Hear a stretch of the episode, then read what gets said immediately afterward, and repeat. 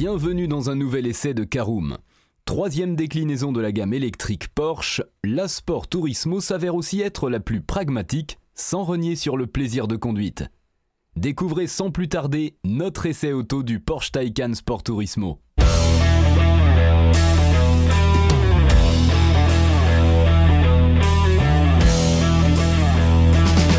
Bonjour et bienvenue pour un nouvel épisode des essais de Caroom. Chaque mercredi, on vous partage nos expériences, avis et notes sur les modèles que nous essayons pour répondre au mieux à vos besoins sur l'automobile. Caroom, c'est un comparateur de voitures neuves, d'occasion et de leasing, mais aussi un guide d'achat qui vous accompagne et vous conseille dans toutes vos démarches automobiles. Bonjour à tous et ravi de vous retrouver pour un nouvel essai cette semaine consacré au Porsche Taycan Sport Turismo. Un sommaire en 5 parties, vous connaissez le principe. En première partie, nous parlerons de l'extérieur et du design de notre Porsche Taycan Sport Turismo. Nous verrons en deuxième partie le poste de conduite et l'habitabilité du Porsche Taycan Sport Turismo. Nous verrons en troisième partie ce qu'il vaut sur la route. En quatrième partie, nous décernons nos notes et avis sur l'essai et nous terminerons en cinquième partie par un bilan global de notre essai du Porsche Taycan Sport Turismo.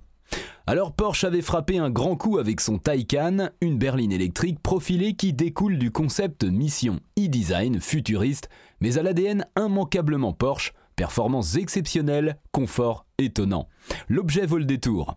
A suivi la déclinaison Cross Turismo, un break à la garde au sol surélevé de 20 mm façon Audi All-Road ou Mercedes All-Terrain, qui offrait une polyvalence accrue mais un comportement très légèrement moins tranchant que la berline.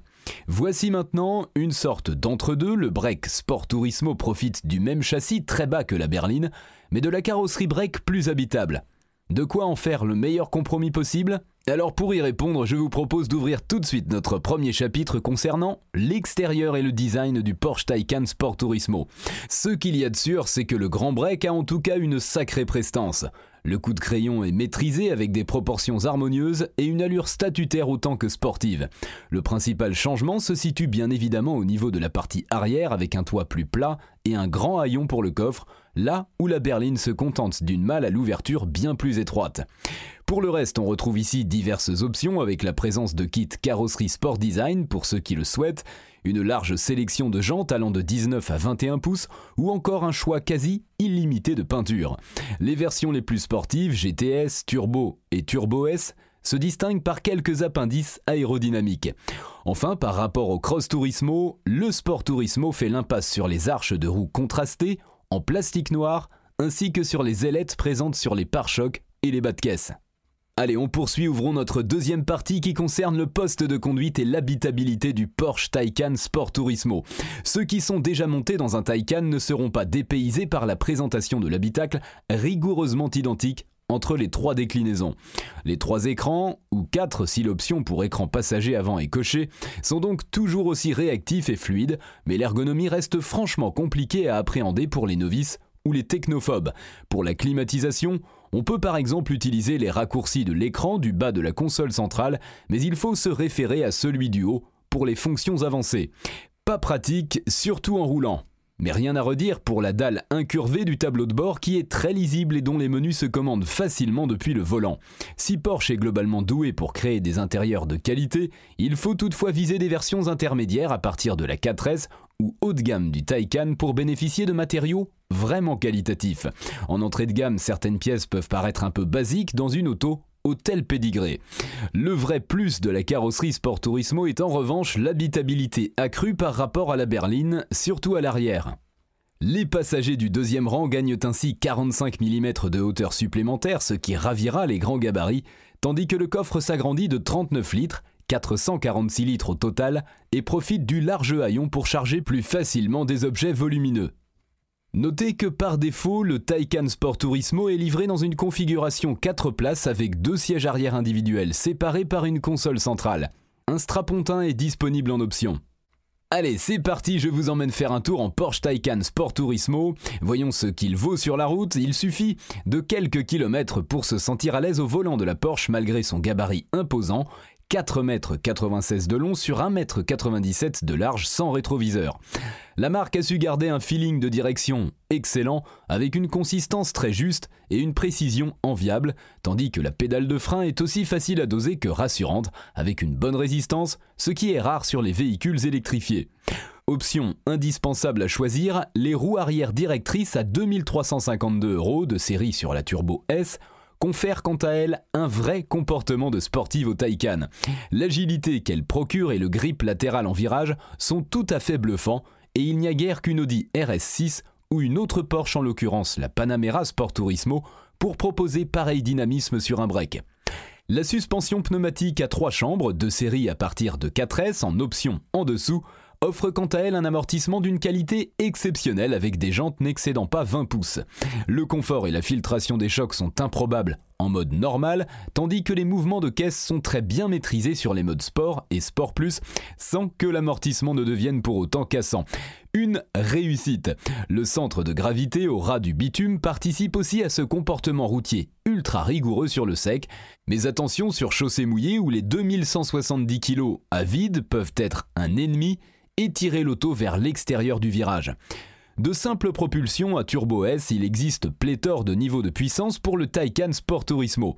Le plus indiqué est le milieu de gamme 4S. Il offre à la fois la transmission intégrale mais aussi la plus grande autonomie, toutes versions confondues, une fois que l'on choisit la batterie Performance Plus. C'est une option coûteuse, 5568 euros tout de même, mais qui porte la capacité de 79,2 à 93,4 kWh. De quoi garantir 498 km d'autonomie en cycle WLTP, ce qui se traduit par au moins 350 km dans la vraie vie si on n'abuse pas des voies rapides et que l'on roule normalement. Les performances en profitent également puisque la puissance passe de 435 à 490 chevaux, voire 571 chevaux brièvement lors des launch controls. De quoi mouvoir très efficacement le Taycan Break qui n'a pas besoin de plus de 4 secondes pour faire 0 à 100 km/h et qui profite de reprises très énergiques. Dès lors, il est inutile de lorgner vers les GTS, Turbo et Turbo S. Certes, leurs accélérations sont encore plus impressionnantes, voire physiquement intenses sur la version de pointe, mais l'on n'y gagne pas grand-chose au quotidien, tout en perdant un peu en autonomie. Pas d'inquiétude pour la recharge toutefois, puisque le Taycan est l'une des voitures qui accepte la plus forte puissance de charge en continu, 270 kW. Il s'agit bien entendu d'une valeur maxi théorique en pic, et encore faut-il une borne compatible ainsi que des conditions favorables pour les accrocher, mais quand c'est le cas, il ne faut qu'un gros quart d'heure pour récupérer plus de la moitié de la batterie. Pratique, en courant continu, le Taycan accepte 11 kW de série, mais une option permet d'avoir un chargeur embarqué de 22 kW, moyennant la somme de 1680 euros tout de même. Alors, je vous propose tout de suite d'ouvrir notre quatrième chapitre qui concerne nos notes et avis sur l'essai du Porsche Taycan Sport Turismo, avec quatre catégories esthétique, conduite, praticité et rapport qualité-prix, et une note sur 5 pour chacune d'entre elles. Alors tout d'abord, la catégorie esthétique, et c'est un 5 sur 5, racé et bien proportionné, le Taycan Sport Turismo en met plein les mirettes. Passons à la catégorie conduite, c'est là encore la meilleure note 5 sur 5, performance de feu et confort de haut niveau peuvent être compatibles, et c'est bien le cas ici. Passons à la catégorie praticité, 3 sur 5, le bon côtoie le moins bon, mais la déclinaison Sport Turismo apporte une habitabilité bienvenue. Enfin, en rapport qualité-prix, nous passons à 2 sur 5, déjà pas donné. Le Taycan est aussi une Porsche, ce qui signifie que les options mesquines sont au rendez-vous. C'est l'heure de faire le bilan global de notre essai du Porsche Taycan Sport Turismo, être l'une des voitures électriques les plus enthousiasmantes à conduire du moment tout en proposant des performances incroyables, un très bon confort et une vraie praticité pour ceux qui ont besoin de place. Voilà le credo du Porsche Taycan Sport Turismo. Mission 100% réussie même s'il faut composer avec une ergonomie discutable et surtout assumer la facture qui vient avec le blason, c'est là son point faible, compter au minimum 90 317 euros pour un Taycan Sport Turismo, deux roues motrices d'entrée de gamme, avant de piocher dans le très épais catalogue d'options. Pour la version 4S que nous avons essayé, c'est au moins 110 374 euros qu'il faut aligner alors que notre modèle d'essai flirtait pour sa part avec les 160 000 euros.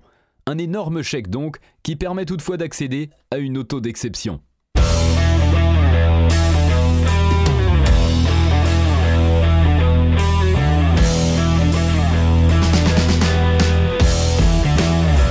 bien voilà, on en a fini pour cet essai. Si vous souhaitez avoir davantage d'informations, N'hésitez pas à aller lire l'article en entier, on a mis le lien dans la description plus quelques bonus. Vous pouvez également le retrouver en tapant Caroom et c'est Porsche Taycan Sport Turismo sur Google. Et si vous avez encore des questions, vous pouvez laisser un commentaire sur l'article ou les poser sur notre forum. Merci d'avoir écouté cet épisode jusqu'au bout. S'il vous a plu, n'hésitez pas à vous abonner au podcast depuis votre plateforme préférée, à le partager autour de vous et sur vos réseaux sociaux. On en profite aussi pour vous demander de nous laisser une note et un avis sur Apple Podcast. Votre avis nous aidera à gagner en visibilité, ce serait vraiment sympa de votre part. Si vous souhaitez vous renseigner davantage pour l'achat d'une voiture neuve ou d'occasion, ou que vous voulez encore plus de conseils et de bons plans, rendez-vous sur www.caroom.fr. Si vous avez encore des questions, des remarques ou des recommandations, n'hésitez pas à nous contacter sur nos réseaux sociaux. Merci encore et à mercredi prochain pour un nouvel essai du podcast de Caroom.